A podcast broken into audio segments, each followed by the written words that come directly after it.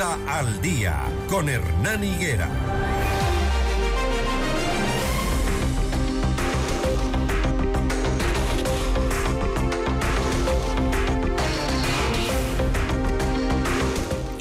Las seis de la mañana, 12 minutos, amables oyentes. Continuamos nosotros con esta ronda de entrevistas. Les estamos pidiendo a los candidatos que madruguen, dándoles las buenas costumbres, porque así les va a tocar si llegan a ser electos, ¿no? Madrugar al trabajo, madrugar a trabajar por la ciudadanía. Está conmigo Emilio Uzcategui. Él eh, es eh, eh, candidato por el Movimiento Revolución Ciudadana Lista 5, concejal a Quito, concejal de Quito. El Distrito Metropolitano se apresta a elegir a los 21 nuevos concejales que reemplazarán a los actuales, que no han estado exentos de las críticas ciudadanas ante algunos de los cuales incluso están en la búsqueda de la reelección. El acelerado crecimiento de la capital hace que cada vez haya más ciudades dentro de la ciudad y aunque en general las inquietudes son casi las mismas, cada zona ha ido desarrollando sus propias demandas y problemáticas. En el plan de trabajo de Emilio Uzcategui vemos que se hace una, mm, eh, un diagnóstico de cómo está la ciudad y creo que como en todos los candidatos coinciden, el tema de la inseguridad, el tema del desempleo, el tema de la falta de un orden en el municipio de Quito son como los principales puntos que quieren atacar. En su plan de trabajo, eh, Emilio Uzcategui, abogado de profesión, antropólogo por vocación, Graduado con honores en London School of Economics, fue becario de la Revolución Ciudadana y representó al Ecuador eh, ante la OMPI, además de ser consultor de PNUD. Es candidato a concejal del Distrito Norte por la Revolución Ciudadana, convencido de que la política tiene que estar al servicio de la gente. Eso es lo que usted nos dice. Buenos días, bienvenido. Bueno, muy buenos días, estimado Hernán. Un abrazo caluroso a todos los vecinos queridos de Quito en esta mañana fría. Y sí, efectivamente, Hernán, hemos asumido este reto. Eh, en gran medida porque consideramos que la situación que está viviendo Quito y el abandono, sobre todo de parte del municipio, requieren una respuesta eh, real. Yo siento que la calidad de vida de todos los quiteños se ha deteriorado tremendamente. Eh, en realidad vivimos con temor, vivimos en zozobra por la delincuencia y esto responde a muchísimas causas, pero nosotros consideramos que desde el municipio se puede hacer un trabajo organizado y también una labor de fiscalización importante para recuperar el control de la ciudad, eh, retomarla de manos de la delincuencia sobre todo garantizar que todos los quiteños y quiteñas tengamos un espacio donde trabajar, donde crecer, donde volver a ser vecinos. Veo en el plan de trabajo que usted se preocupa mucho de, que, de esto que denomina extensión de la mancha urbana. Y allí tenemos un grave problema porque lo que se está haciendo es de forma desordenada Vino un alcalde reciente a hacer eh, legalización de barrios, pero no se dio cuenta que por ahí, por ejemplo, faltaban servicios básicos. ¿Qué van a hacer ahí? Miren, nosotros eh, con la expansión de la, marcha, de la mancha urbana a lo que nos referimos es con eh, este modelo de ciudad que, que, está marcado por la ausencia de un control municipal, en la cual básicamente los desarrolladores inmobiliarios van decidiendo hacia dónde y cómo crece la ciudad y en algunos casos desarrolladores inmobiliarios, en otros casos traficantes de tierras. Sobre el tema de regularización de tierras, que es una preocupación latente en el norte de Quito, casi todos los barrios del noroccidente no están regularizados. La falta de una regularización en estos sectores implica que el municipio no puede intervenir con inversión, con eh, alcantarillado, agua potable, y esto deteriora muchísimo la calidad de vida de los vecinos de estos sectores. Nosotros para esto, eh, para quienes no lo saben, un proceso de regularización de tierras puede tomar de 8 hasta 30 años. Es una locura, es un proceso largo, sumamente engorroso, que debe ser costeado por los vecinos. Entonces, soy víctima de un traficante de tierras, además tengo que contratar con mi plata y la de mis vecinos, que también han sido víctimas del traficante, pues un levantamiento planimétrico que es bastante costoso y luego enfrentar un proceso engorroso en el municipio. Nosotros vamos a plantear un proceso de regularización masiva de barrios. Esto significa que los documentos, los procedimientos que ya están iniciados y que cumplan ciertos requisitos mínimos serán automáticamente aprobados. Pero claro, ustedes me dirán, esto puede promover el tráfico de tierras y facilitar la vida a los traficantes de tierra. Vamos a plantear una moratoria de 30 años para la regularización de barrios. Además, obviamente, hay que recalcar que el tráfico de tierras es un delito, está tipificado en el COIP y tiene que ser atendido por la Fiscalía. Y ahí creemos que también el municipio debe ser más reactivo para cuidar el derecho a la vivienda de nuestros vecinos. Hay cosas que están llamando en los planes de trabajo la atención porque algunos candidatos, y usted está incluido, eh, promueven el trabajo digno, la economía, los procesos productivos y la innovación. Desde la concejalía, ¿qué van a hacer por el trabajo? Miren, hay ¿Pueden generar trabajo? Eh, evidentemente, ¿Cómo? nadie y de- desde ningún espacio se puede tra- generar trabajo vía legislación. Claro, pero yo, por ejemplo, estaba leyendo ayer planes de trabajo y dice, vamos a generar empleo formal. Mira, ¿Cómo? Pero sí se puede generar desde muchísimas aristas. Nuestro plan de trabajo obviamente va eh, vinculado al nuestro candidato a alcalde, Pavel Muñoz. Nosotros lo que estamos proponiendo es el respeto del derecho al trabajo y esto tiene que ver muchísimo con el comercio autónomo. El momento que el municipio abandona el control del comercio autónomo genera muchísimo desorden en la ciudad y ahora que lo vemos, ¿no? Que lo vemos. En la Marina, imposible transitar. Imposible, la, entra- la entrada al comité del pueblo. Imposible transitar, imposible entrar y eso genera además un problema de basura. ¿Qué Por van a hacer? ¿Qué van a hacer para Además, contrarrestar es eso? una competencia desleal contra los negocios que sí están Así cumpliendo es. su normativa. Sin embargo, nosotros consideramos que eh, la solución al problema no es mandar fuerzas municipales para que les, Se enfrenten. les garroteen Para que les quiten la mercadería y les después no se sepa. ¿Qué van a hacer? Entonces, el policía municipal se lleva unos cevichochos a la casa y le quita el sustento de todo el día a la familia. Nosotros vamos a hacer un comercio autónomo ordenado.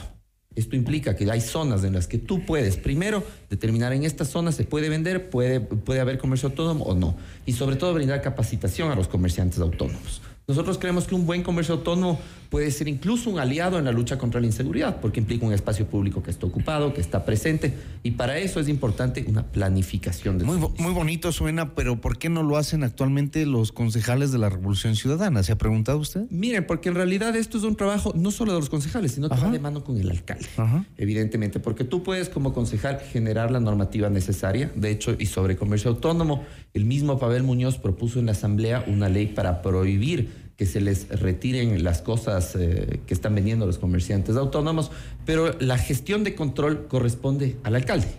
Y ahí es donde en realidad podemos tener muchos problemas. Además, respecto del actual Consejo Municipal, salvo honrosas excepciones, y yo creo que no hay muchos comentarios positivos que dar, si te soy completamente honesto. ¿Qué hace Emilio, um, Emilio Uzcategui cuando no es candidato? ¿A qué se dedica? Me gusta muchísimo entrenar, me gusta ir al gimnasio, ¿Qué entrena? Correr. eh, lamentablemente, y era un eh, frecuente usuario aquí de nuestro querido Parque de la Carolina, pero se ha vuelto un riesgo, hermano. Es imposible. Ya en realidad incluso los espacios culturales y de esparcimiento y deporte en Quito son invivibles. Lo asustaron a por usted los delincuentes, por lo que Por veo. supuesto, mire, y de hecho eh, el otro día pasaba por la Carolina y con- conversaba con, con un policía, no un policía municipal, un policía, policía. Y él me decía, mire, eh, yo le recomiendo que si viene a trotar en la noche, venga máximo hasta las 10, porque después de las 10 nosotros ya nos vamos y suerte, básicamente. Entonces, esa es la tónica que está viviendo Quito. Es una tónica de abandono que viene desde el municipio, pasa por el gobierno central. ¿Cómo vamos a resolver el problema de la movilidad en Quito? La conexión de Quito con los valles, ese es un eterno problema. Gravísimo. Circular a las 6 de la tarde por la nueva vía oriental y conectarse entre el Trébol y luego entrar al, al- al sector de Monjas, ¿qué soluciones plantean? A ver, Yo, sé- yo sé que no van a hacer obra física, pero ¿qué soluciones plantean? Porque la movilidad es un gravísimo problema. Miren, para esto que es otro tema de los más graves que enfrenta Quito, lo primero es cambiar la lógica con la que está organizada el transporte público. Lo primero es darle prioridad a los peatones. Y en esto tengo que decirlo. Todos somos peatones. El municipio debe hacerse cargo y hacer un mantenimiento y una intervención urgente en todas las veredas de Quito. En la medida en la que tengamos una ciudad más caminable, vamos a tener una ciudad con menos tráfico. Lo siguiente, el transporte público. Para esto nosotros, esta es una propuesta que estamos conversando y ya socializando con varios sectores de transportistas, pero es cambiar la lógica mediante la cual se asigna el subsidio al transporte en Quito. Actualmente este subsidio se paga por pasajero recorrido. Y esto, claro, te genera un incentivo para que haya competencia entre los buses, entre las cooperativas y también que eh, en los sitios más distantes no sea atractivo para los transportistas ofrecer un servicio ni mínimamente de calidad. Nosotros queremos cambiar este subsidio para que se asigne por kilómetro recorrido.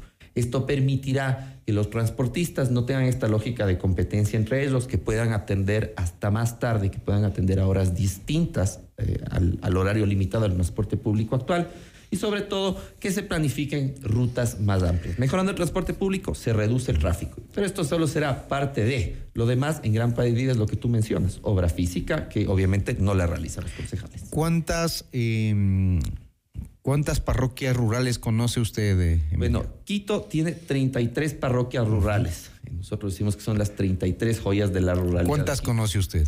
Eh, varias, porque te comento que No fui todas. candidato asambleísta. Ya. Fui candidato asambleísta justamente por las parroquias rurales. Ya. Actualmente mi distrito eh, es del norte de Quito. ¿Y usted ve que se toman en cuenta las parroquias rurales? Hay concejales pues, por, los, por los sectores rurales y al final pasa nada. No pasa Claro, nada, pero nada. Mira, la situación de las parroquias rurales es bastante particular, porque uno se imaginará Ah, ajá. que las parroquias rurales son súper distantes. No, Calderón es una parroquia Claro. rural. Calderón es la parroquia rural más grande de Quito. Y nosotros creemos que las 33 parroquias, desde una buena gestión municipal, pueden tener temas de promoción turística en las parroquias, por ejemplo. Claro, pero creemos. No, no, Ahí quedamos. Yo me acuerdo que en la anterior campaña hace cuatro, hace cuatro años decían hay que potenciar las eh, comunidades rurales de Quito porque tienen eh, cosas eh, hermosas que ofrecer al turismo. Es verdad, lo tienen. Pero no han movido una piedra, no han hecho una sola ordenanza de beneficio para las comunidades rurales de Quito. Mira, en eso sí comparto bastante tu, tu- tu molestia y es eh, bastante cierto. Lamentablemente lo que necesitas para promocionar las parroquias rurales es un tema de inversión fuerte para adecuación de infraestructura y generar en realidad estos espacios turísticos y eso corresponde al alcalde. Sobre los últimos dos alcaldes, tres alcaldes, no tampoco podría darte buenas referencias, hermano. Tenemos obsolescencia en eh, algunos tramos de las redes de agua potable y alcantarillado. Eh, eso está en su plan de trabajo. Vemos que han hecho un profundo diagnóstico. Hay agudización de conflictos de uso de entre las industrias y los usos residenciales que desalienta la permanencia de la actividad productiva en la ciudad y demanda espacios alternativos de localización y empiezan a generar procesos de renovación urbana. Miren, ahí lo, lo que está, lo, lo que pasa en general, y este es un problema sobre cómo se otorgan las zonificaciones y los usos de suelo, que esto afortunadamente sí corresponde al Consejo Municipal. Actualmente vemos que eh, la designación de usos de suelos y la, eh, ha sido realmente manejada de una manera muy antojadiza, por así decirlo. Entonces, si yo básicamente quiero que mi predio, si yo tengo influencia, soy un terrateniente de cierto sector y quiero que mi predio tenga cierto uso de suelo, pues voy, me muevo al municipio, converso, presiono y se cambia ese uso de suelo, cuando en realidad la determinación de uso de suelo está directamente vinculada a todos los servicios que presta el municipio. Si se presta un servicio de agua potable en una zona residencial y yo voy y me pongo ahí una lavandería industrial, pues evidentemente estoy generando un problema grave. ¿Por qué la gente debería votar por usted? Mire, eh, por, yo que no me quedo con este discurso de refrescar la política. Eh, Yo sé que estamos por radio, la gente no me está viendo, pero soy una persona bastante joven, tengo 33 años y siento que tengo la preparación necesaria, pero sobre todo soy un quiteño que ama su ciudad. ¿Cuál es el tema que más le preocupa? Seguridad, Seguridad. de entrada, seguridad y empleo. Seguridad y empleo yo creo que son los dos ejes fundamentales. Esta semana hicimos una pregunta polémica que no le voy a dejar de hacer a usted. Cuénteme. ¿Qué hacer con la fauna urbana? A ver, primero ahí veo que se han desatado varias polémicas en Twitter sobre Es que es este la tema. pregunta como que ha puesto a los candidatos así como a pensar, ¿no? Y a pensar bien lo que dicen y lo que quieren hacer. Por supuesto. Mira, nosotros esto es algo que lo hemos conversado bastante a la interna y nosotros creemos, por ejemplo, que las la atención veterinaria desde el municipio tiene que enfocarse en planes de esterilización. Ahora yo no creo en el genocidio de los perritos, evidentemente, pero hay que reconocer, en Atucucho, por ejemplo, en ciertas partes altas, tú ya tienes grupos de perros totalmente salvajes que son un peligro para, para todos. que impiden vecinos. circular, ¿no? Ajá, es, es gra- es gravísima la situación, pero para eso lo que tienes que hacer es un plan de esterilización masivo desde el municipio de Quito. Obviamente esto es un tema que corresponde a la alcaldía más que a los concejales, sin embargo, eh, esa es la línea de trabajo que tenemos con Pavel. Muy bien, escucharon ustedes a Emilio Uzcategui, abogado de profesión, antropólogo por vocación, graduado con honores de London School. Él es candidato a concejal por la lista 5, la Revolución Ciudadana. Gracias. Emilio. Muchísimas gracias, Hernán. Un muy buen día y un caluroso abrazo en esta mañana fría para todos. 626, esto es Notimundo al Día.